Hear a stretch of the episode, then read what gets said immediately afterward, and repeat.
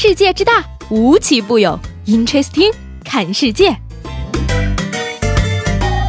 本节目由喜马拉雅青岛独家出品。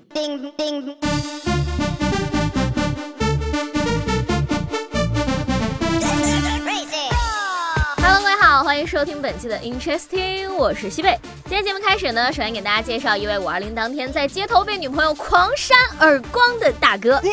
事情是这个样的啊，五二零当天的四川街头呢，一个女孩子狂扇自己男朋友耳光啊，给围观群众吓得那是一愣一愣的。因为原因呢，才知道原来是因为女孩子想男朋友在五二零给自个儿买个手机，结果男方没有钱躲起来了，被女朋友找到之后就发生了这一幕。听到这儿呢，相信大家都很生气，不就是因为一个手机吗？为什么要扇别人耳光呢？不过呢，大家要先冷静一下了，因为根据警察叔了解呢，这个男孩子呢平时吃穿用度几乎都是花女朋友的钱，所以这回女孩才这么生气。简单来说呢，就是男孩子从小胃不太好。医生跟他说呢，只能吃软饭。当然了，打人肯定是不对的，但生气是可以理解的。充值毕竟还有返利呢，他这也算是拿钱打水漂了吧？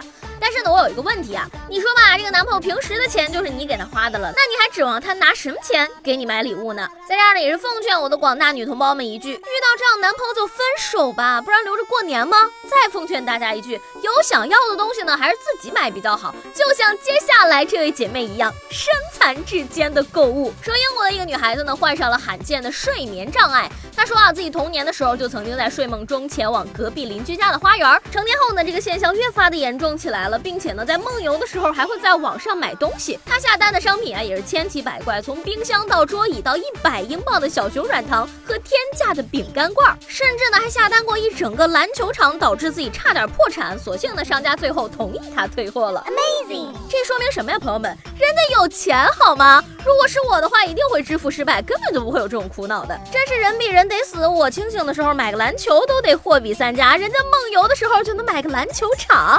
但反过来说一句，英国人卖东西也很奇怪呀。反正我是没有见过在淘宝上卖篮球场的。不知道大家有没有发现啊，在买东西这件事上呢，男生跟女生的思路真的是截然不同的。男生买电脑通常都会说，我要一个高配置的，显卡是要什么型号的，硬盘是机械的还是固态的，显示器是平面的还是曲面的，我用个两三年都不带淘汰的。而女生买电脑呢，特别简单，只有一句话，叫做来个粉的。同样的，女生买洗发水都是要看成分的，最好是没有硅油的，一定要适合我的发。发质容量小，价格贵，我也能接受，主要是对头发好。而男生呢，也只有一句话，来个起泡的就行。除了买东西呢，在停车罚款这方面呢，男女的思维也是截然不同的。说五月二十号呢，重庆沙坪坝的民警在路面开展日常巡逻的时候呢，恰好在十三点十四分给一名违停车主贴了一张罚单。没想到呢，这位当事车主恰好是一名单身女性。事后呢，她也是发朋友圈表示说，警察叔叔还能这么浪漫，以后一定遵守交通规。规而知道这件事儿的警察叔叔表示呢，我没有想那么多，这是一种巧合而已嘛。果然单身久了，看什么都像爱情要来了，好激动啊！警察叔叔是准备罚他一生一世吗？我已经脑补了一部甜甜的电视剧了呢。嗯个结婚呢，最近有网友就在网上表示了，说出于一个理性利己的角度来看呢，已婚的人们不应该劝未婚的人赶紧结婚生小孩，因为现在儿科医生很少，上学的名额还要靠排队送礼硬挤进去，更多的人生小孩就是在抢医疗和教育资源。已婚已育者应该劝所有的人都别结婚，千万别生孩子。不过呢，下面这个姐姐也是给了我一个灵感，如果说我能跟钱结婚，一切问题是不是就可以迎刃而解了呢？说来自悉尼的一个小姐姐呢，在法国旅游的时候。爱上一座建于十四世纪的石桥——恶魔桥。二零一三年，在这个亲朋好友的见证下呢，她也是与恶魔桥结为了夫妻。最近呢，已经结婚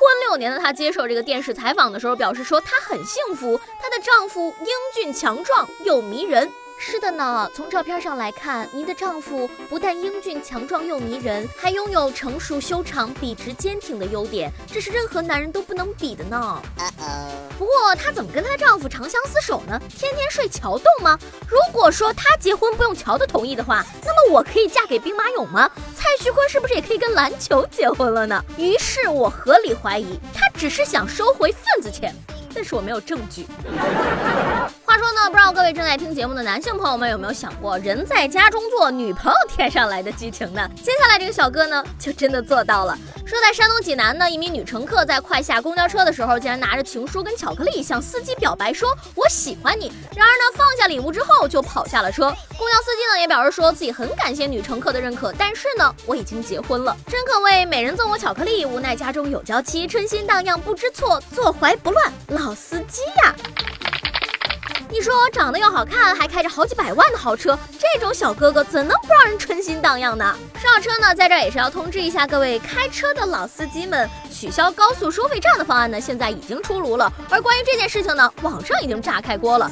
因为方案里面说呢，二零一九年底前呢要实现新旧系统切换，基本取消全国高速公路省界的收费站，各省份高速公路入口车辆呢使用 ETC 的比例要达到百分之九十以上，同时呢还要实现手机移动支付在人工收费车道的全覆盖。而且呢，从这个二零二零年，也就是明年的七月一号起呢，新申请批准的车型呢要在选配装置中增加 ETC 车载装置了。说了这么多呢，相信大家根本就没有听懂我在说什么，那我也是给你们翻译一下，也就是说呢，简化了收买路钱的流程。更快更便捷，让你的钱咻的一下就没有了，而不是说高速不收费了的意思呢。